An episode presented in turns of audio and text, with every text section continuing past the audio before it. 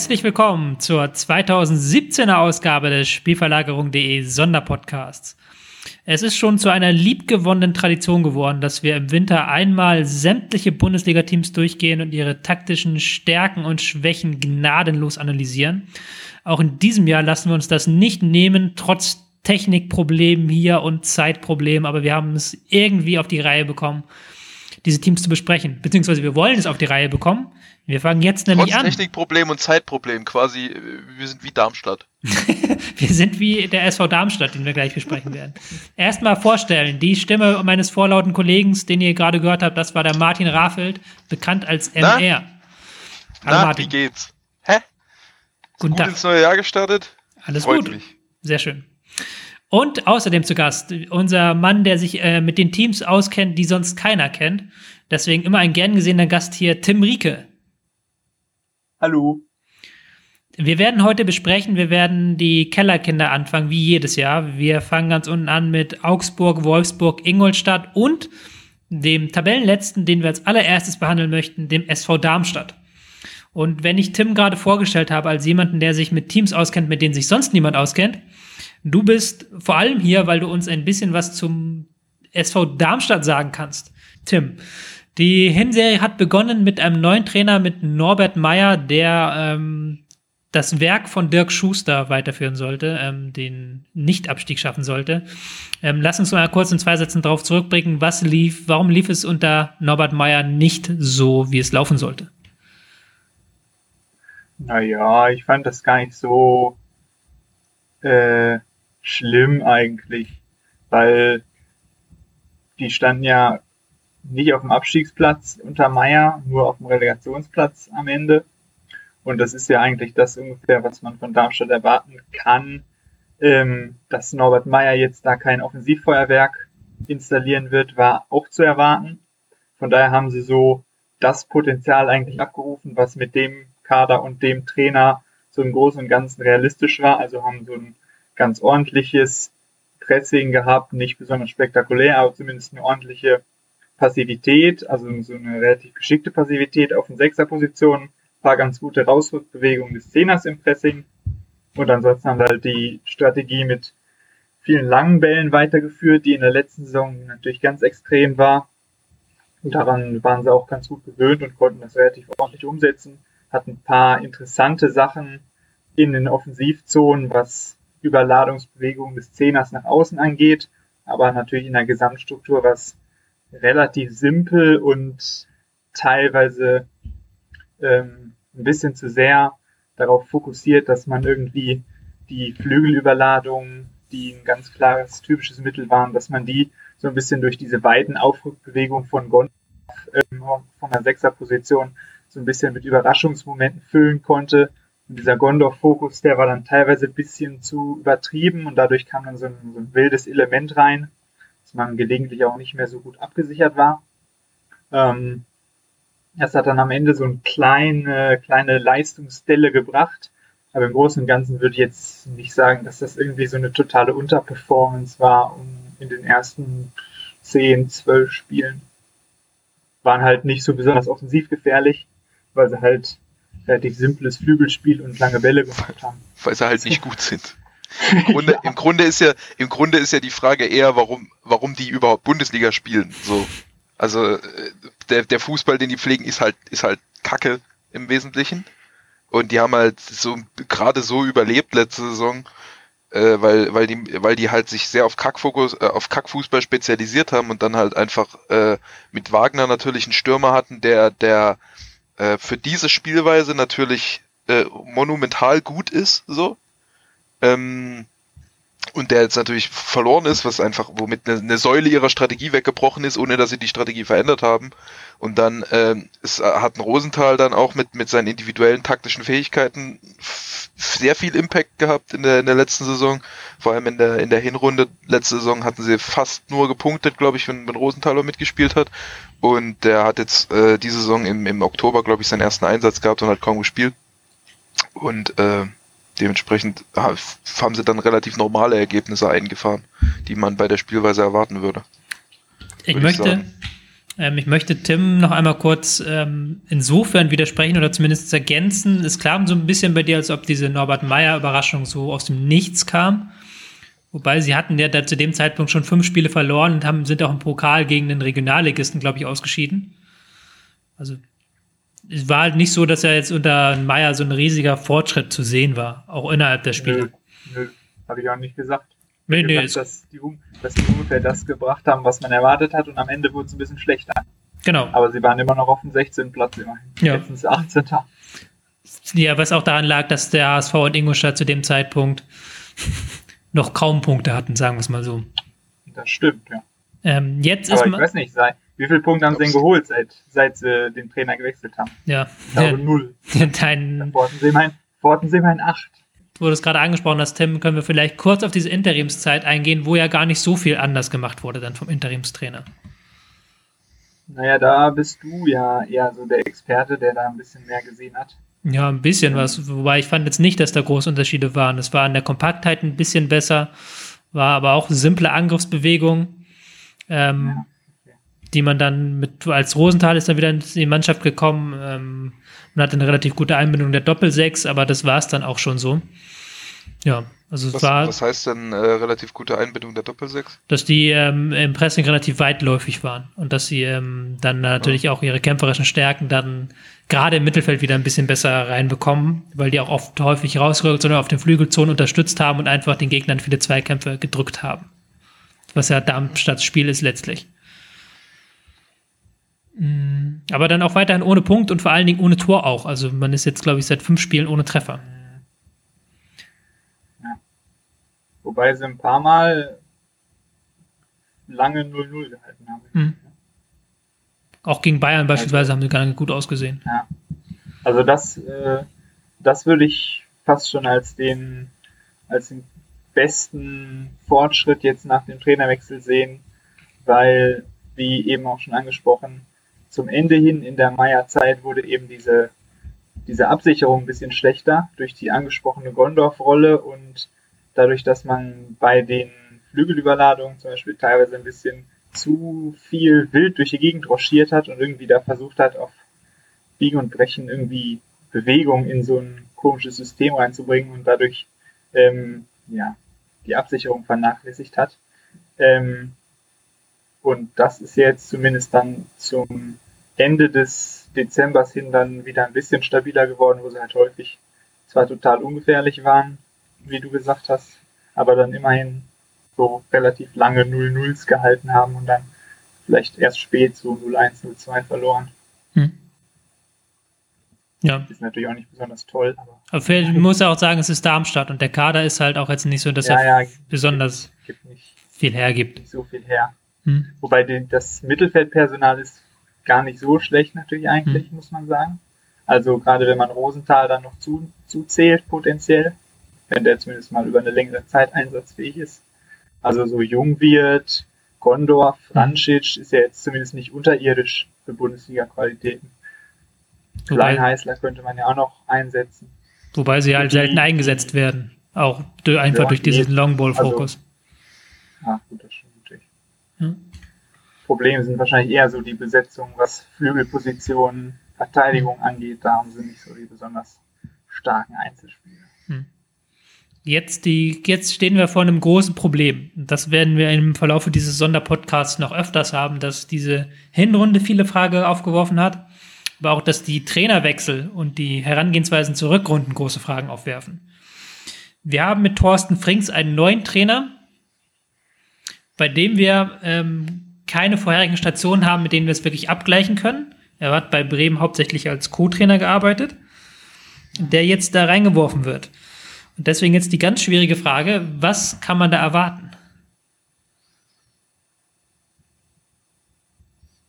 Betretenes Schweigen. Thorsten Frings. Ja. Man kann Thorsten Frings erwarten. Ja, es ist wirklich so. Also wir haben jetzt auch, da es auch keine Te Testspiele zu sehen gab irgendwo, konnten wir auch keine Testspiele gucken. Es kann halt echt, die ist so eine Wundertüte, so ein bisschen. Er hat, Ja. er hat gesagt, er möchte wieder auf den, äh, die Darmstädter Stärken zurück, ähm, Kampf und Leidenschaft, das ist auch so eine Nullaussage. Weil ich fand jetzt nicht, dass sie unter Meier keinen Kampf gezeigt hätten. Man, man kann auch vor allem bei so einer Aussage überhaupt nicht einschätzen, ob er jetzt wirklich denkt, das ist jetzt der Punkt, den wir jetzt nochmal rausstellen müssen, damit wir das Rad nochmal umdrehen, oder aber einfach nur denkt, ja, das wollen die Leute gerne hören, ich sag das mal. Mhm. Tim, du hast doch wahrscheinlich auch keine große Meinung zu dem Thema, oder? Nee, also ich bin gerade am überlegen, ähm, in welchem Zeitraum äh, Frings jetzt Co-Trainer bei Bremen war. Das war ja nicht nur unter Skripnik, sondern glaube ich auch davor schon. Mhm. Aber ich glaube, da kann man jetzt, das wird auch nicht helfen, äh, dass man da jetzt große Schlüsse ziehen kann, mhm. was da zu erwarten ist. Ich versuche es gerade mal Aber rauszufinden. Ähm, da man ja vom, vom Spielerpersonal und vom, von der Ausgangslage erstmal davon ausgehen muss, dass Darmstadt eher ein Abstiegskandidat ist, hm. ähm, müsste da schon was, eine, eine, sehr interessante und gute Idee äh, kommen, um daran was zu ändern. Der, ähm, kurz noch dazu, Skripnik war schon, ähm, Frings war unter Skripnik hauptsächlich Co-Trainer, auch schon in der Regionalligamannschaft. Okay. Was jetzt auch nicht unbedingt, wenn man die Leistung von der Skripnik diese Saison anguckt, ist das auch nicht unbedingt ein großartiges Zeugnis. Schwierig. Also auf jeden Fall haben, haben die ja unter Skripnik relativ viel ähm, ja, in Spielform trainiert wohl und äh, hatten dann auch in guten Phasen eine ganz gute einfach ähm, Entscheidungsschnelligkeit, Handlungsschnelligkeit so und hatten schon gute Umschaltszenen, so, wo sie dann relativ viele Läufe hatten und so. Ich denke mal, die werden vielleicht einfach ein bisschen mehr auf Konter setzen, in dem Sinne, dass sie auch wirklich Konter aus, ausspielen, auszuspielen ausspielen versuchen, auszuspielen versuchen. Boah, das ist so jetzt eine Satzkonstruktion. Wer hat die Sprache eigentlich erfunden? Ähm, und ähm, dass dann vielleicht halt öfter versucht wird, mit, mit einem flachen Vertikalpass zu eröffnen und nicht immer mit dem hohen äh, wofür sie dann eigentlich ganz gute Spieler haben in der, in der Spielfortsetzung dann, mit die dynamisch dann auf und nachrücken können. Mal gucken. Hm. Schwierig zu sagen. Ähm, es wird mir, denke ich, trotzdem keiner widersprechen, wenn wir von einem Abstieg ausgehen. Das ist schon allein aus äh, äh, aus fußballideologischen allein, allein, aus, allein aus Gründen der, der Hoffnung gebietet der Hoffnung. sich diese Prognose. Gründen, aus Fußball also, nichts gegen nix, nix gegen den Verein und äh, jetzt ist nicht, dass wir die Fans das jetzt übel nehmen, aber wenn man sich halt so einen Kader nur leisten kann, dann ähm, tja, ist halt scheiße. Tim, was glaubst du? Abstieg? Hm. Ja, also ich gehe mal stark davon aus, erstmal, dass Darmstadt am Ende zu den beiden letzten Mannschaften in der Tabelle gehört. Ja. Punkt. Mehr Übrigens, gibt es da nicht allerdings, zu sagen. Kriegen, die kriegen, die kriegen Sidney Sam, könnte man schon nochmal hervorheben. Wenn Ach, der stimmt, ja, so ansatzweise seine Form abruft, dann, dann könnte das schon nochmal ein Game Changer sein. Stimmt, das hatte ich ganz vergessen, diese Personal. Ich habe sie extra noch aufgemacht hier, Transfermarkt. Sidney Sam kommt, aber auch schwierig, da jetzt noch was groß zu sagen. Also es ist, bei diesen Prognosen ist es natürlich immer je einfacher, je besser man den Trainer kennt und je länger der Trainer da schon arbeitet ich kann jetzt auch nicht sagen, wenn es natürlich so sein ist, wie du es vorhin gesagt hast, Martin, dass man da vielleicht ähm, vertikaleren Aufbau mit einer besseren Einbindung der Flügelspieler, dass man die besser in 1 gegen 1 Situationen bekommt, dann kann das vielleicht was werden mit Sydney Sam. Ja, also ähm, sind wir uns alle relativ einig, dass es hart wird, trotz Sydney Sam. Ja. Ähm, machen wir gleich weiter nach einer kurzen Pause mit der nächsten Mannschaft. Mal gucken, ob wir uns auch da so einig sind, der FC Ingolstadt.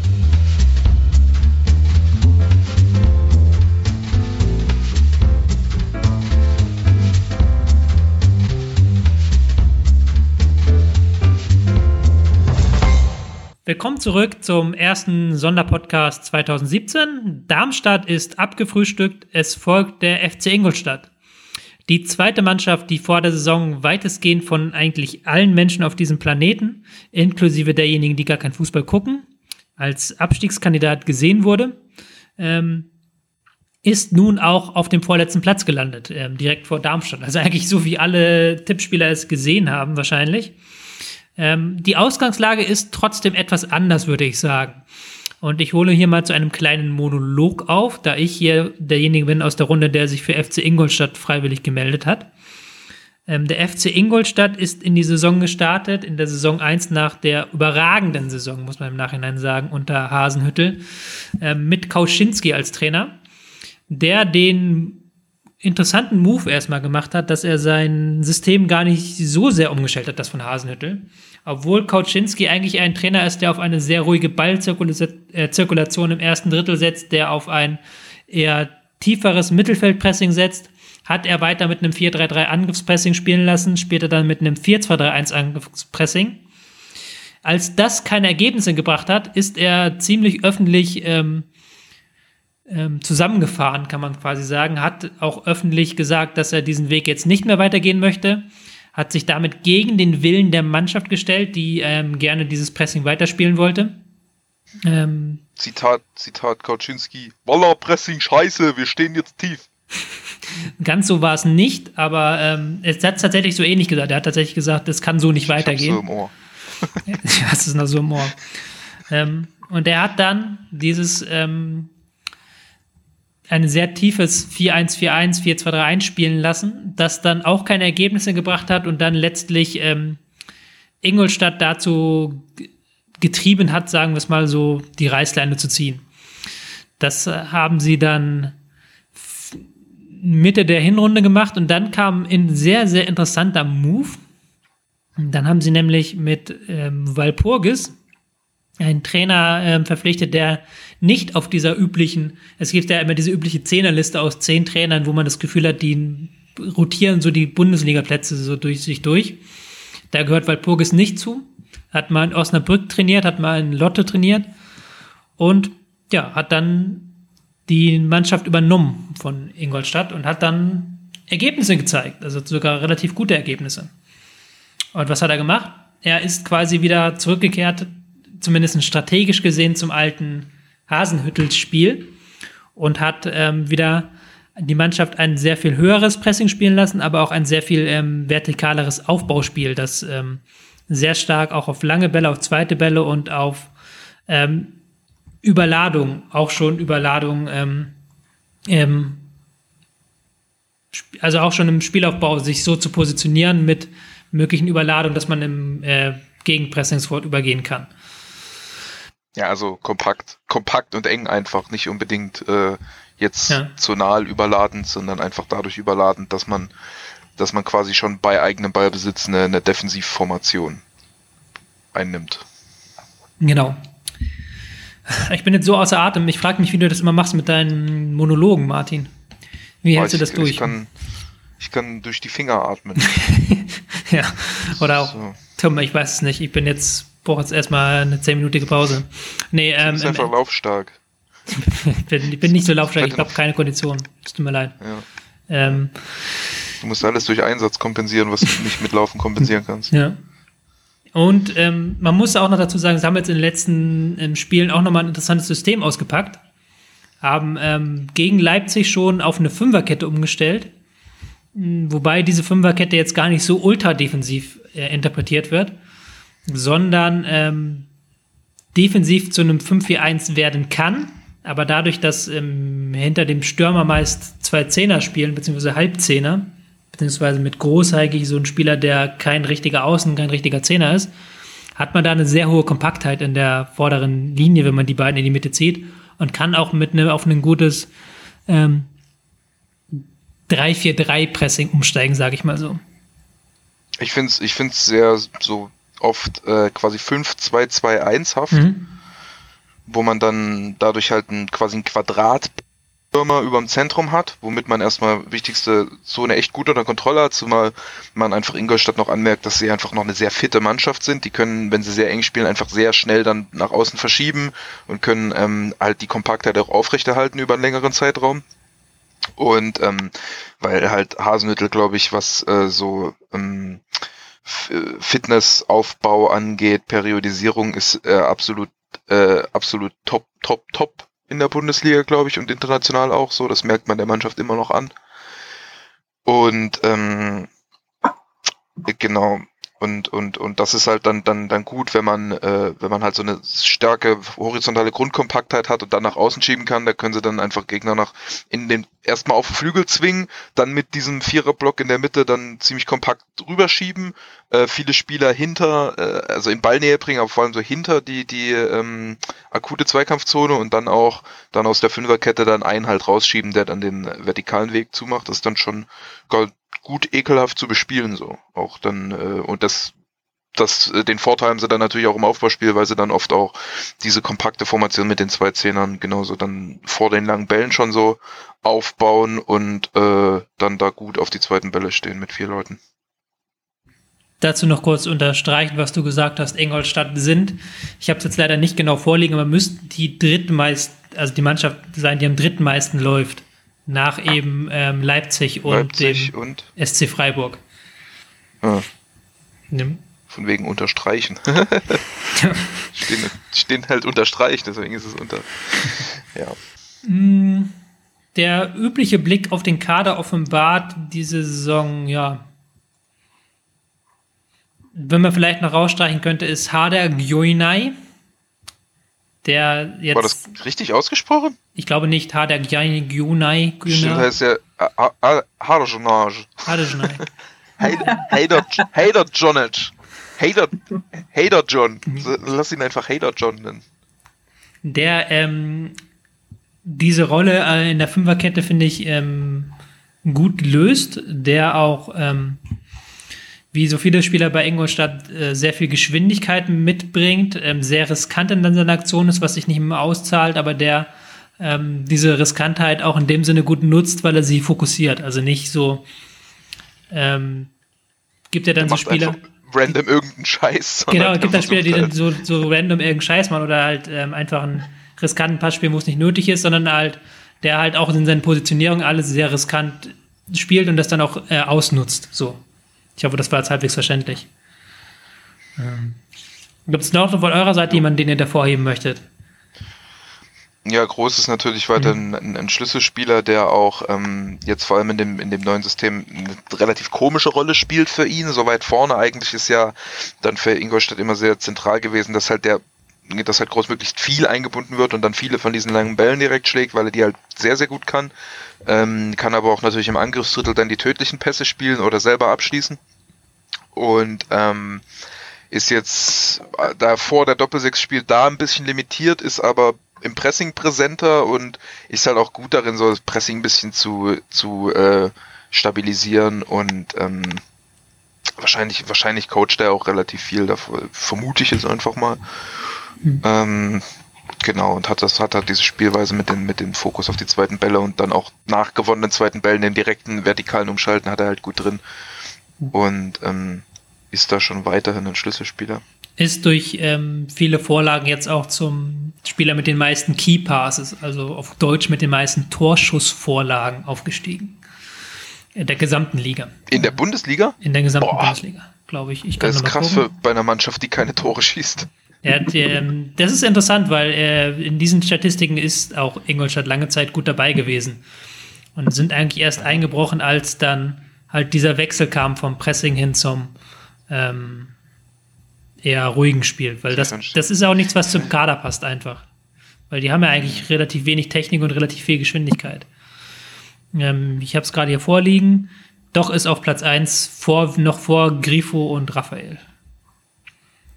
Grifo, okay, interessant. Ja. Key Passes per ähm, Game. Ich finde ja generell, weil, weil du gerade nochmal das, das Tiefstehen angesprochen hast von Koczynski, liegt vielleicht auch ein bisschen daran, dass einfach ähm, wenn die Mannschaft dieses aggressive Pressing einfach so gewöhnt ist, dass das dann schon schwierig sein kann.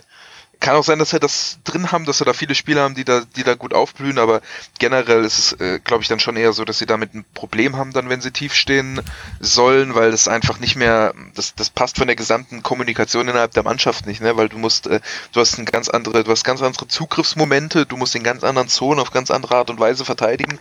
Und da muss man halt erstmal, braucht man auch ein bisschen Zeit, um da so richtig um da so komfortabel drin zu werden, sag ich mal, in dieser Spielweise.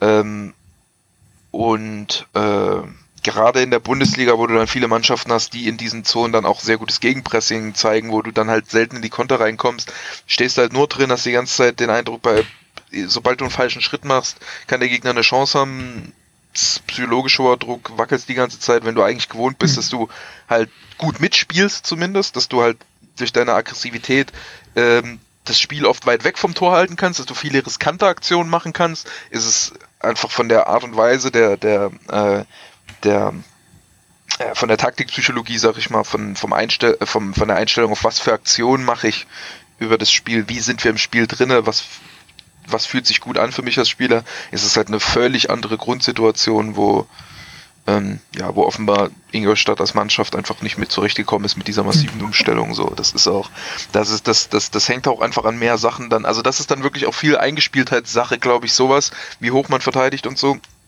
Also die Grundstrategie und das wird nicht, das kann man schwer einfach durch ein bisschen Trainingsarbeit beheben, indem man denen irgendwie ein paar Mechanismen gibt, wie sie tief verteidigen. Ähm, da gehört dann schon noch ein bisschen mehr dazu, um das dann auch auf hohem Niveau umsetzen zu können. Prognosentime. Tim, du hast jetzt noch nicht viel gesagt, aber ist ja auch okay. Ähm, was ist deine Prognose? Wo geht's hin für Ingolstadt? Ähm, eigentlich habe ich sie auch auf einen der beiden letzten Plätze getippt für die Rückrunde. Ähm, auch weil die anderen Teams, die da unten noch sind, ähm, schon stärker einzuschätzen wären. Es sei denn, ich habe jetzt irgendwen gerade übersehen, aber ich glaube nicht. Ähm, jetzt nach der Schilderung von Martin, ja, sehe ich sie ein bisschen positiver. Aber ich glaube trotzdem nicht, dass es für eine bessere Platzierung als den Relegationsplatz vielleicht reichen kann, ohne dass ich jetzt da so die die ganz große Bewertungsgrundlage habe, weil ich einfach relativ wenig selber geschaut habe von Ingolstadt. Ähm, obwohl ich eigentlich so relativ viele Spieler auch mag aus dem Kader. Von daher ein bisschen komisch, dass ich die so selten gesehen habe. Aber lag, glaube ich, daran, dass die gerade am Anfang eben nichts Besonderes gemacht haben irgendwie. Und dann bin ich so ein bisschen, habe ich da so meine Aufmerksamkeit etwas verloren. Deswegen halte ich mich jetzt mal kurz und sage, unter den letzten drei werden die wahrscheinlich einlaufen. Martin? Gibt keine schlechten Mannschaften in der Liga sonst. Hamburg wird jetzt gut mit Gistol. Bremen muss man mal gucken. Da stehen da Gladbach und Wolfsburg unten drin, Augsburg, Schalke. Es ist nicht so die Mannschaft, wo man sagt, hey, die punkten gar nicht mehr, da können sie locker vorbeiziehen. Also sieht schon trotz allem ziemlich nach Platz 17 aus, aber ich kann mir vorstellen, dass er sich dann einfach einen, hinten raus einen ziemlich harten Abstiegskampf liefern mit so eins, zwei, vielleicht drei anderen Mannschaften. Also vielleicht so Bremen, Augsburg, ja, Gladbach wahrscheinlich. Hertha, Frankfurt. Hertha, Frankfurt, genau. Wären noch so Kandidaten. Köln vielleicht. Nee. Köln hat schon dreimal verloren, das wird noch knapp. Ich sage, Leute, das wird doch irgendwie was. Ich weiß zwar nicht wie, aber ich habe da noch ein paar andere im Auge, die, glaube ich, doch noch ein bisschen overrated sind nach der Hinrunde. Ähm, ich denke da an Werder Bremen, was heißt overrated, aber die, glaube ich, nach unten reinrutschen können. Und ich glaube auch, dass Wolfsburg zumindest relativ lange unten bleiben wird. Warum? Erkläre ich nach einer kurzen Pause.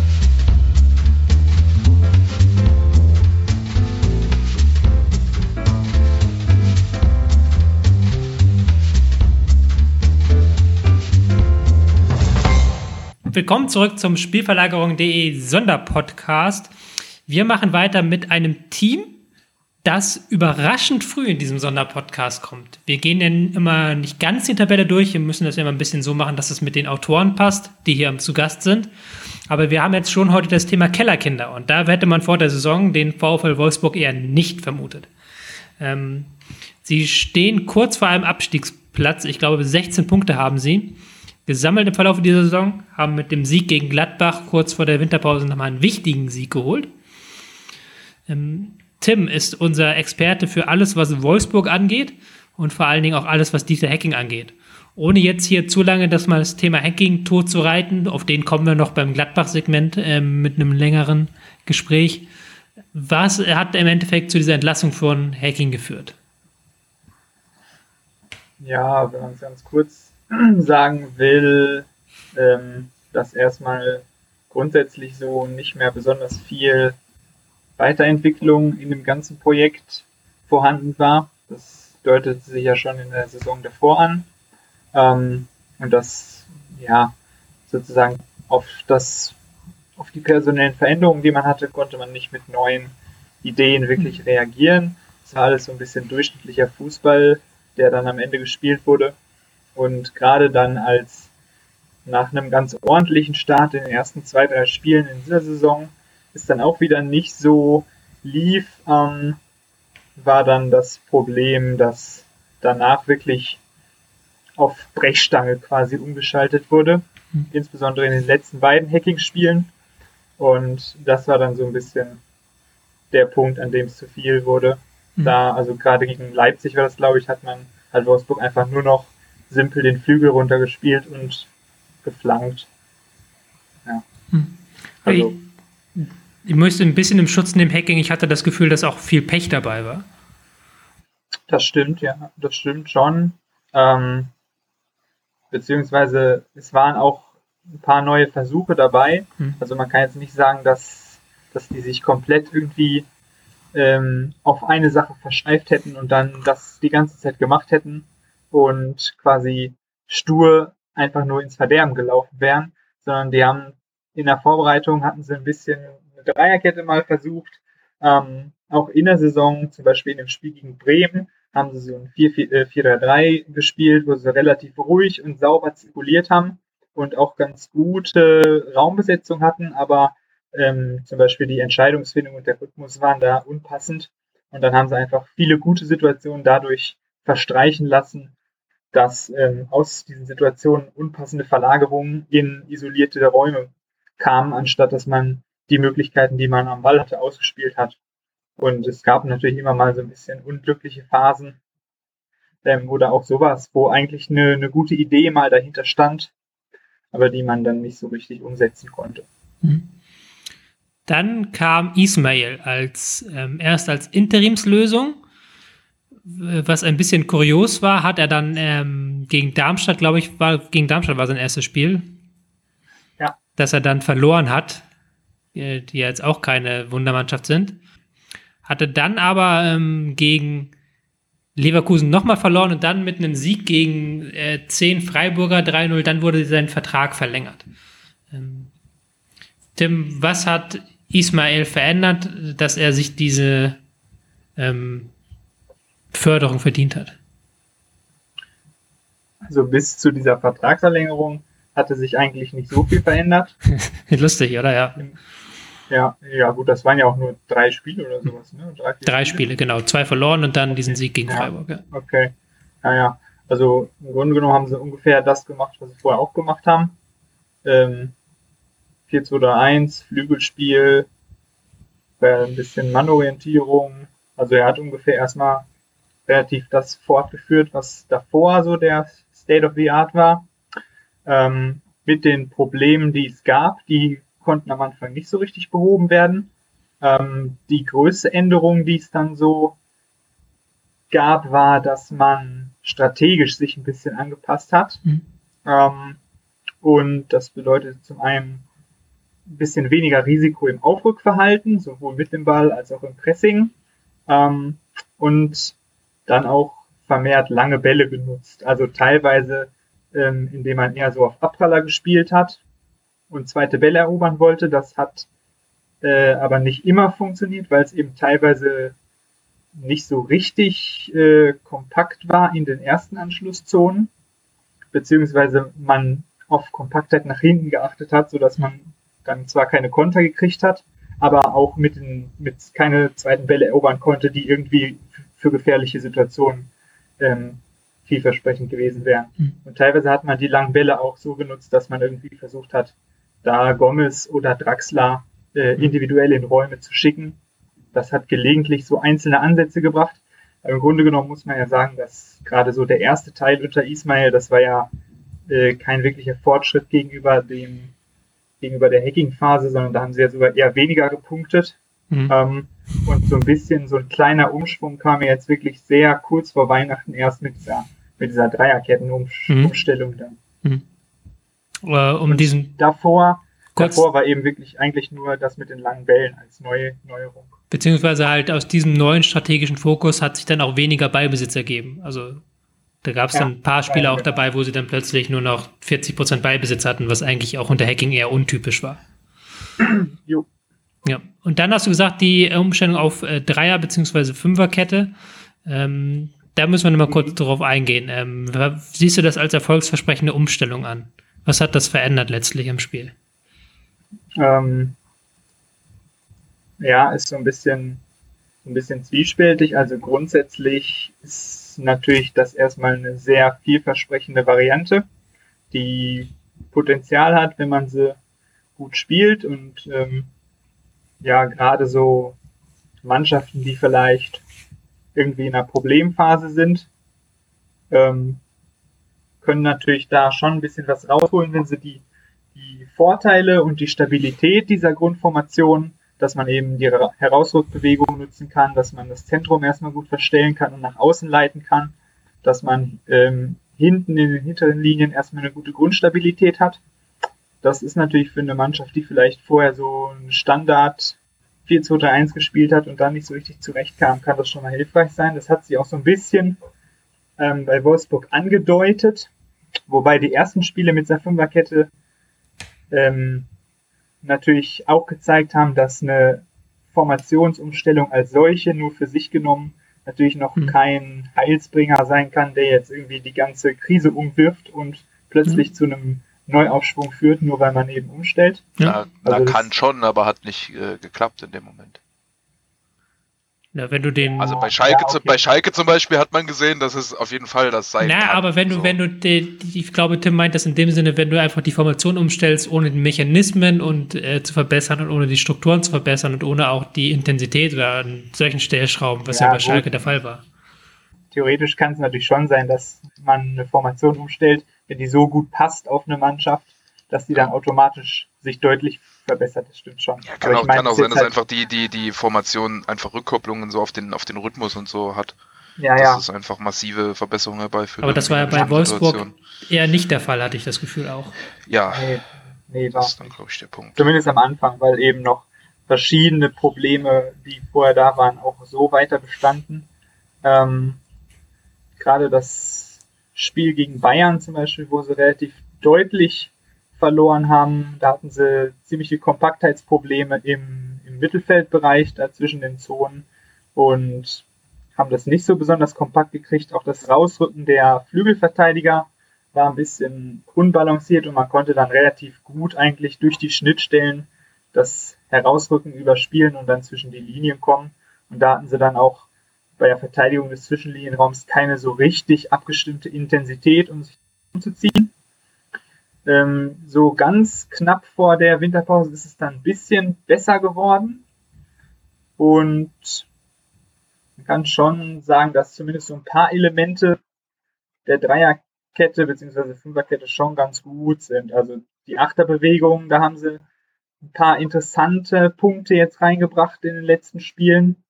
Also schon die Qualität, ja, ja. Und auch das relativ ähm, interessant genutzt. Also mal Caligiuri zum Beispiel auf 8 versucht, was teilweise sehr ansprechend schon äh, gewirkt hatte.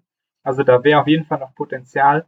Da können sie auch relativ viel durchwechseln und da unterschiedliche Synergien erzeugen. Und es scheint ja auch so, dass Ismail sich da bei der genauen Besetzung nicht so festlegt, sondern relativ anpassungsfähig auch rumwechselt, zum Beispiel zwischen den Spielen. Außerdem, außerdem spricht für Dreierkette im Aufbau, dass sie Marian Saar haben, der super Halbverteidiger ist im Aufbau zu den Spielern, die wahrscheinlich spielen werden. Also der das Fall Daxler ist jetzt durch dieses große Missverständnis, der ist verkauft worden.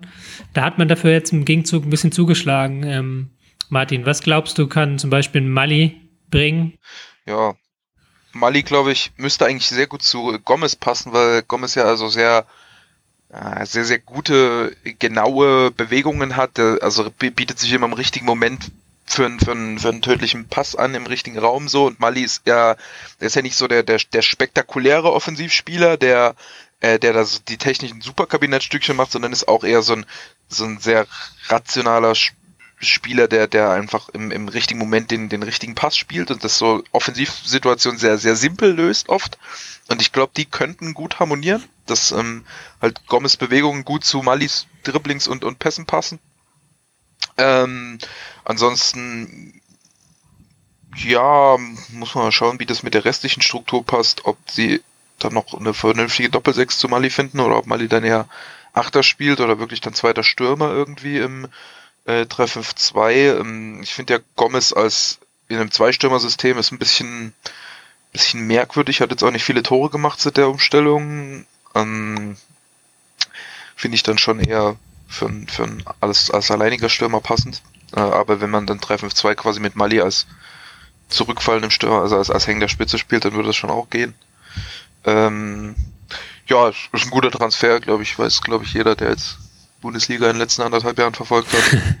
Gomez interessanterweise der Spieler mit dem dritthöchsten Expected Goals Wert, wenn man mhm, Opta ja. glauben kann. Ne, dem vierthöchsten nach Lewandowski, Aubameyang, Modest und dann schon Gomez.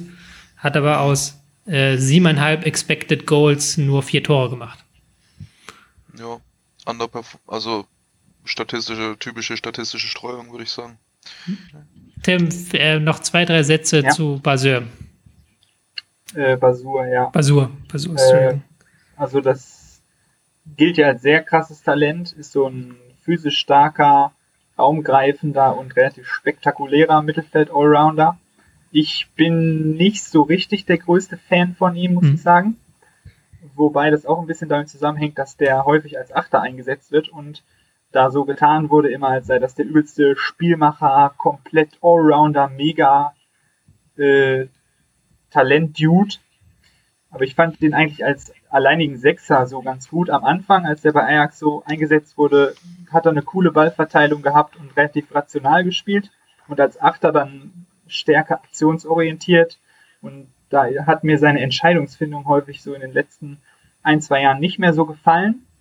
Deswegen finde ich ihn bisschen überbewertet aktuell, aber ist, glaube ich, ein Typ, der mit dieser raumgreifenden, raumüberbrückenden, raumfüllenden Spielweise ähm, in dieses Wolfsburg-System, dieses 5-3-2 auf die Achterposition wirklich sehr passend ähm, sich einbinden könnte. Mhm. Das müsste für die Formation wirklich gut funktionieren, ähm, wohingegen es bei Ajax in dem System, was die spielen, zuletzt nicht so gepasst hat. Aber für Wolfsburg könnte das wirklich ein sehr kluger Schachzug sein. Optional kann man den halt immer noch dann als Sechser einsetzen. Mhm. Da haben sie ja jetzt auch noch nicht so die richtige äh, Besetzung gefunden, mhm. wer dann dauerhaft spielen soll. Also könnte schon eine interessante Variante sein. Eure Einschätzung, Prognose, wie immer am Ende dieses Teils. Tim, du hast das Wort. Martin soll mal anfangen. Ähm, schwer zu sagen. So, das, das, da hat man halt wieder diese, diese Sache, dass die Bundesliga so jetzt seit so eins, zwei Jahren oder drei Jahren so komisch eng ist und so viele Mannschaften gibt, die zumindest gut sind, also die vielleicht nicht herausragend sind, aber die halt gut sind. Das ist so Mainz zum Beispiel. Mainz ist so, die sind Zehnter nur, aber die sind schon gut. so, auch wenn die jetzt nichts haben, was sie so mega auszeichnet. Man kann so leicht gegen jede Mannschaft in der Bundesliga verlieren zurzeit. So. Und man kann dann auch mal schnell, wenn, wenn, wenn so ein paar Prozent fehlen, kann man, kann man so schnell gegen so viele verlieren so dieses äh, Phänomen jetzt, also was jetzt Wolfsburg zum Beispiel auch unter Hacking jetzt hatte oder was äh, Gladbach unter Favre hatte oder Dortmund unter Klopp, so paar Sachen, die nicht funktionieren, schon wird man so durchgereicht und äh, wenn wenn man einmal in den Lauf kommt und einfach mal so 20 Prozent besser ist als als als dieses gute Level, dann gewinnt man auf einmal auch ganz viele Spiele.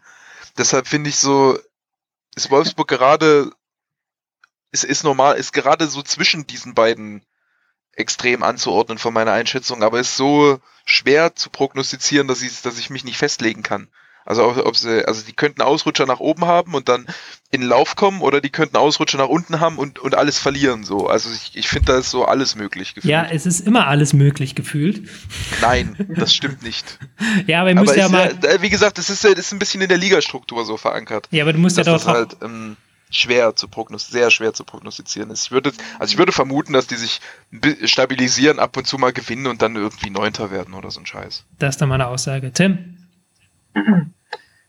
Also ich ähm, gehe auch davon aus, dass sie letztlich nicht äh, wirklich in Abstiegskampf mehr reinkommen werden, sondern sich irgendwo so im durchschnittlichen grauen gesicherten Mittelfeld bewegen, ohne jetzt wirklich noch irgendwie nach Europa angreifen zu können. Das kann ich mir nicht vorstellen, ähm, weil ich einfach jetzt vermute, dass die vielleicht so mit einer nicht so ganz perfekten mannschaftlichen Grundstruktur ähm, antreten werden, dass sie da nicht so den entscheidenden Fortschritt vielleicht finden und dadurch immer so, so eine gewisse Qualität fehlt, aber einfach über, über die Grundformation, über die Spielerqualität, auch über die Einbindung vielleicht und die, und die Einzelrollen, weil ich schon glaube, dass Ismail so bei einzelnen Rollen ganz gute Ideen hat und da passende Maßnahmen vornimmt, dass sie dadurch schon gut genug sind, um eigentlich sich da von diesem Ingolstadt-Darmstadt-Bereich äh, abzusetzen.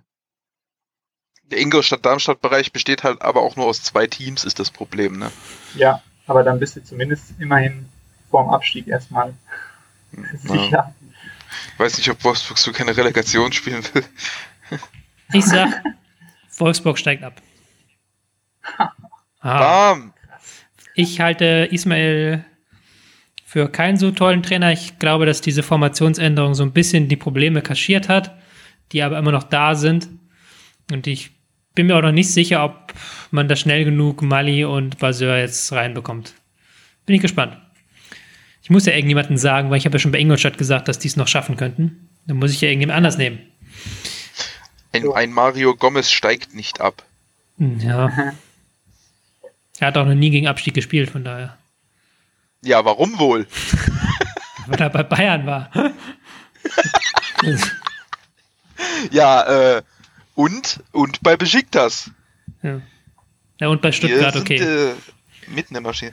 Ja, also Stuttgart das, ist ja wirklich nun, muss man schon äh, und so. Das ist halt so eine komische Aussage, weil als er bei Stuttgart war, ist das halt wirklich eine komische Aussage zu sagen, dass Stuttgart um Abstieg mitspielt. Und jetzt? Naja. Tja. Wir trauern Tja. um Stuttgart. Ganz, ganz, eine ganz schlaue populistische Aussage eigentlich äh, in, in, in der Hinsicht, ne? ja, sehr schön. Kurze Pause, dann geht es weiter mit dem letzten Teil für heute, Augsburg.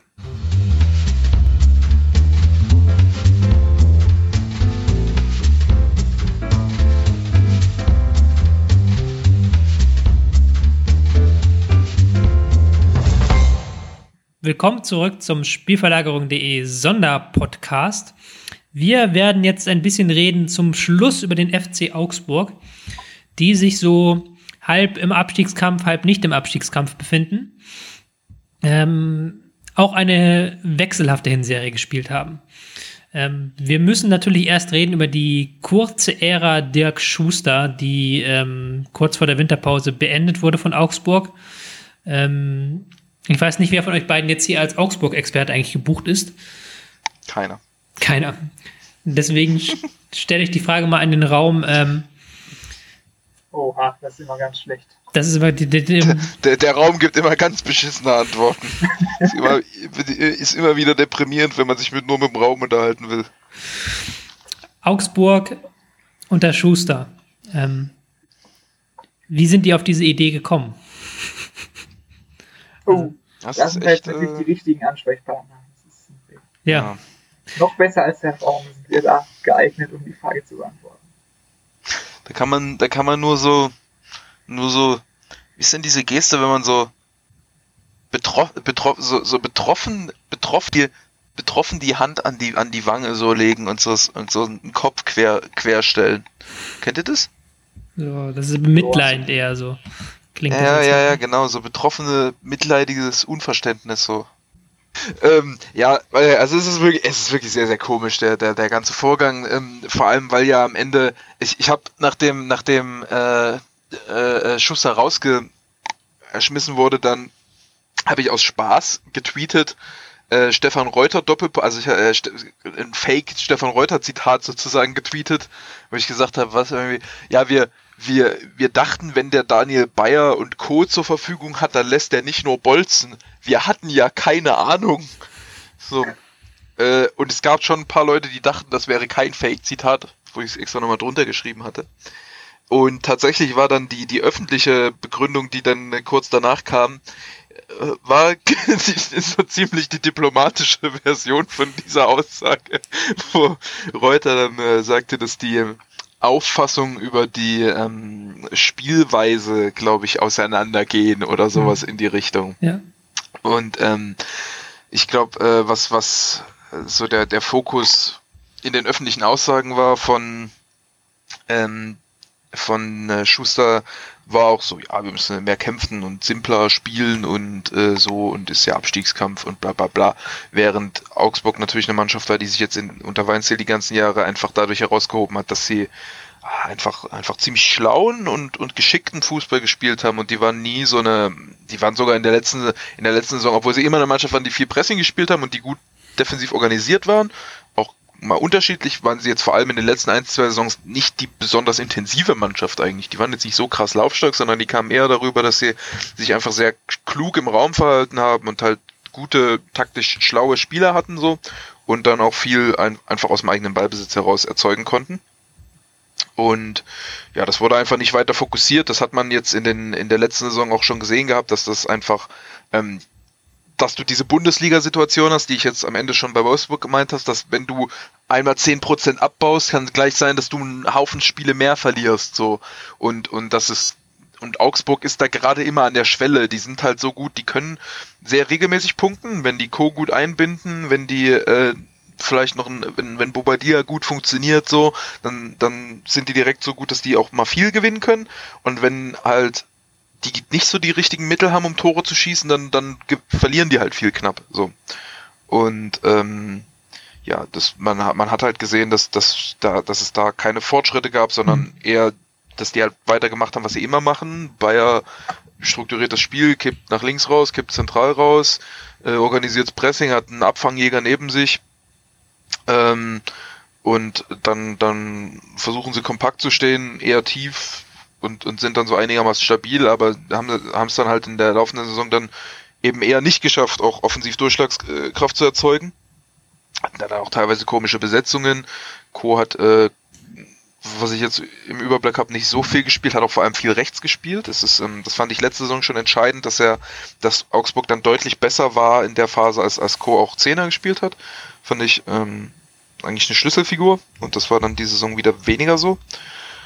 Und ähm, ja, dementsprechend hat das, hat das dann nicht gereicht und nicht zusammengepasst und irgendwie auch von, von vornherein nicht so richtig Sinn ergeben. Tim, wo hast du die Probleme gesehen des Schuster-Fußballs in Augsburg? Ähm, ja, ich glaube, ich kann mich da Martin im Großen und Ganzen anschließen. Ähm, das Hauptproblem über die Hinrunde. Du sprichst, halt, du sprichst halt wie so, ein, wie so ein Politiker, Tim. Das ist so krass. Ich habe dich ja nie so diplomatisch erlebt. Echt? Am geilsten von die, die Wolfsburg-Antwort. Ja, ein System kann natürlich in bestimmten Situationen in meiner Mannschaft helfen. Ich äh, glaube, ich kann mich da meinem Vorredner anschließen. In dem Moment, wo wir alles raushauen, dann äh, haben wir die Chance, hier richtig, äh, ein richtig gutes Spiel zu machen. Zurück zum Thema, Leute. Tim. Ja, also das Hauptproblem über die Hinrunde, würde ich sagen, war einfach, dass man offensiv zu harmlos war in den Angriffsräumen. Das hat sich fast schon komplett durchgezogen. Lag natürlich auch daran, dass da beim Personal irgendwie die Hauptspieler der letzten Zeit auch irgendwie häufig verletzt waren. Also Kajubi war ja irgendwie die ganze Zeit verletzt und Bobadilla und Finn Bogerson waren irgendwie fast immer verletzt. Dann mussten die immer irgendwie da improvisieren bei der Besetzung. Ja, und dann die, die Mechanismen und Bewegungsmuster der vorderen Spieler waren natürlich äh, ziemlich standardmäßig und waren nichts Besonderes so dabei. Und von daher haben sie dann irgendwie so einen, so einen absoluten Durchschnittsfußball irgendwie gespielt. Also ich fand zwischendurch Augsburg war irgendwie so die, die unklarste und, und solideste, aber auch unspezifischste und durchschnittlichste Mannschaft irgendwie in der Bundesliga, die halt nach vorne kaum Gefahr ausstrahlen konnte. Zwischendurch hatten sie mal ein paar ganz gute Ansätze, was Ballzirkulation, äh, hinten angeht, ja, weil sie natürlich Bayer haben und noch ein paar andere ganz gute Aufbauspieler. Das haben sie zwischendurch dann mal so ein bisschen fokussiert.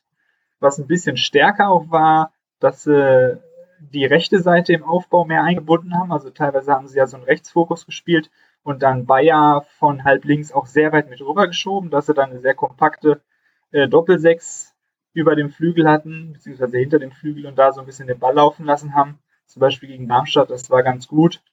Ähm, zwischendurch eine Phase habe ich dann nicht mehr gesehen, da haben sie wohl häufiger dann auch gebolzt. Weiß ich, bin ich mir aber nicht sicher, weil ich da eigentlich kaum geguckt habe, aber es wurde. Ich, also ich würde das jetzt nicht auf die Phase machen, sondern ich habe eher den Eindruck, dass das so nach und nach halt immer häufiger war. Zumal Bayer spielt ja auch gerne mal einfach planvolle lange Bälle so und das wurde dann halt immer so, weil die Offensivstrukturen ein bisschen schwächer wurden, wurden wurde immer mehr dazu gezwungen, die also immer ein bisschen zielloser zu bringen. So, das war so ja. schleichender Prozess für mein Gefühl. Ja. Zumal er dann auch teilweise Katscher neben sich hatte und ähm, Katscher hat halt auch so Tage, da kannst du den halt im Mittelfeld auch nicht anspielen. So. Hm. Was macht der ähm, Interimscoach beziehungsweise jetzt Chefcoach ähm, Manuel Baum anders, Tim? Ja, das ist noch so ein bisschen schwer zu sagen, weil es jetzt ja bisher erst zwei Spiele waren unter Baum. Das zweite war auch gegen Dortmund. Das kann man natürlich dann nicht immer so als repräsentativ nehmen. Da kann Martin wahrscheinlich gleich noch was zu sagen zu dem Spiel.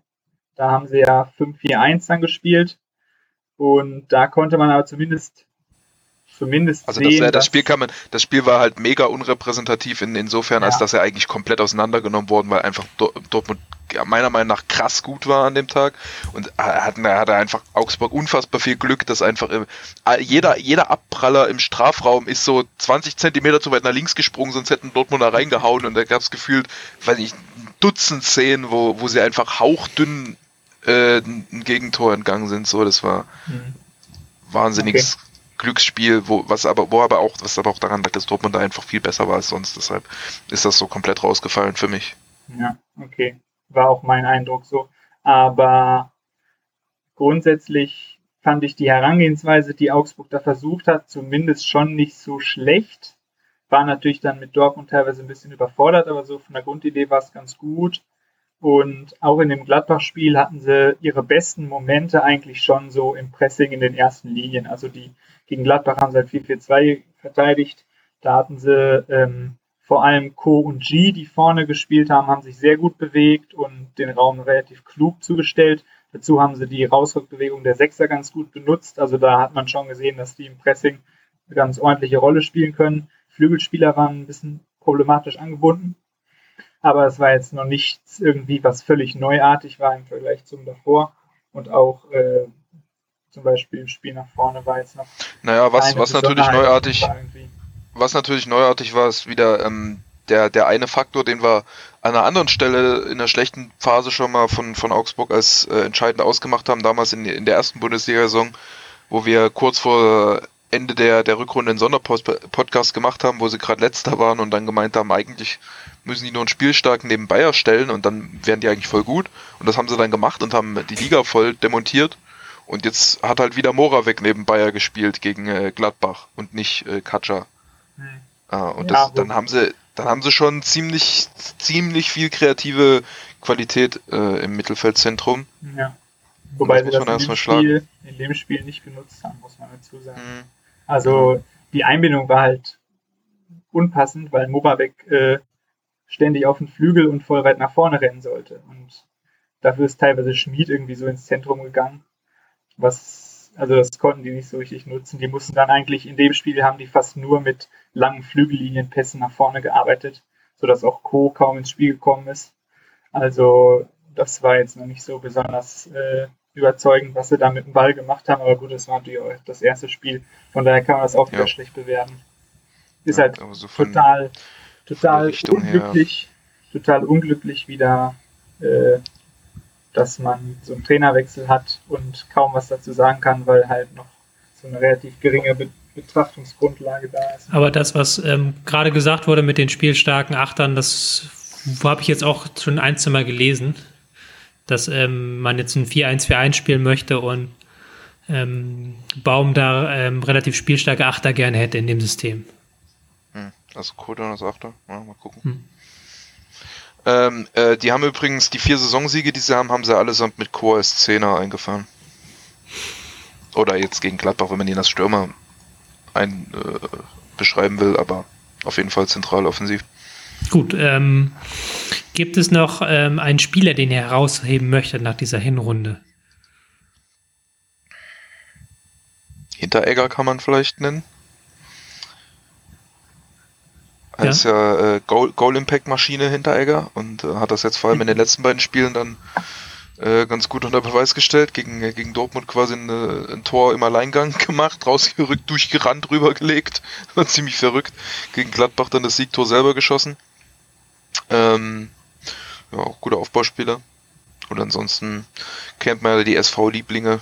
Hm. Co, Bayer. Die haben wir jetzt heute auch schon zur Genüge Verhag. wieder besprochen. Ja, ist halt, sind halt sehr prägend bei Augsburg einfach. Hm. Ja, Sami. Denn da werden wir dann schon wieder bei der Prognose angelangt. Ähm, die Frage ist wieder sehr, sehr schwierig, aber bevor jetzt wieder den alten, ich weiß nicht, was Baum macht und äh, es ist so schwierig zu prognostizieren und die ganze Liga ist schwierig zu prognostizieren. Die werden voll Das ist überhaupt nicht schwierig zu prognostizieren. Bo und Morak spielen die ganze Zeit. Spielt Bank oder Innenverteidiger, sie werden mega gut und werden am Ende Zwölfter. Das ist doch mal eine Aussage. Tim, was sagst du? ähm, irgendwo im Mittelfeld. Ja. Würde ich jetzt auch mit konform gehen. Also ich glaube, die werden dann doch da 12, 11, 13 rum rauskommen. Sehr schön. Da haben wir es doch wieder geschafft. Ja, die erste Episode gleich durchgerockt, durchgezogen. Ähm, morgen Was übrigens lustig ist, dass ähm, äh, Tims, Tims Antwort ist, ist nicht nur die Prognose, wo Augsburg am Ende landet, sondern auch die Prognose, wo Co spielen wird. Nee. Tut mir leid, den kann ich nicht durchgehen lassen. Der war nicht gut. Muss aber die Leute faktieren. Super. Ah, klasse. Ist jetzt zu Ende? Das war der letzte Podcast. Ich muss noch kurz abmoderieren. Ich bedanke mich bei allen Zuhörern. Morgen geht es weiter mit dem Hamburger SV, mit ähm, SV Werder Bremen und mit Borussia Mönchengladbach. Bis dahin alles Gute euch und ciao.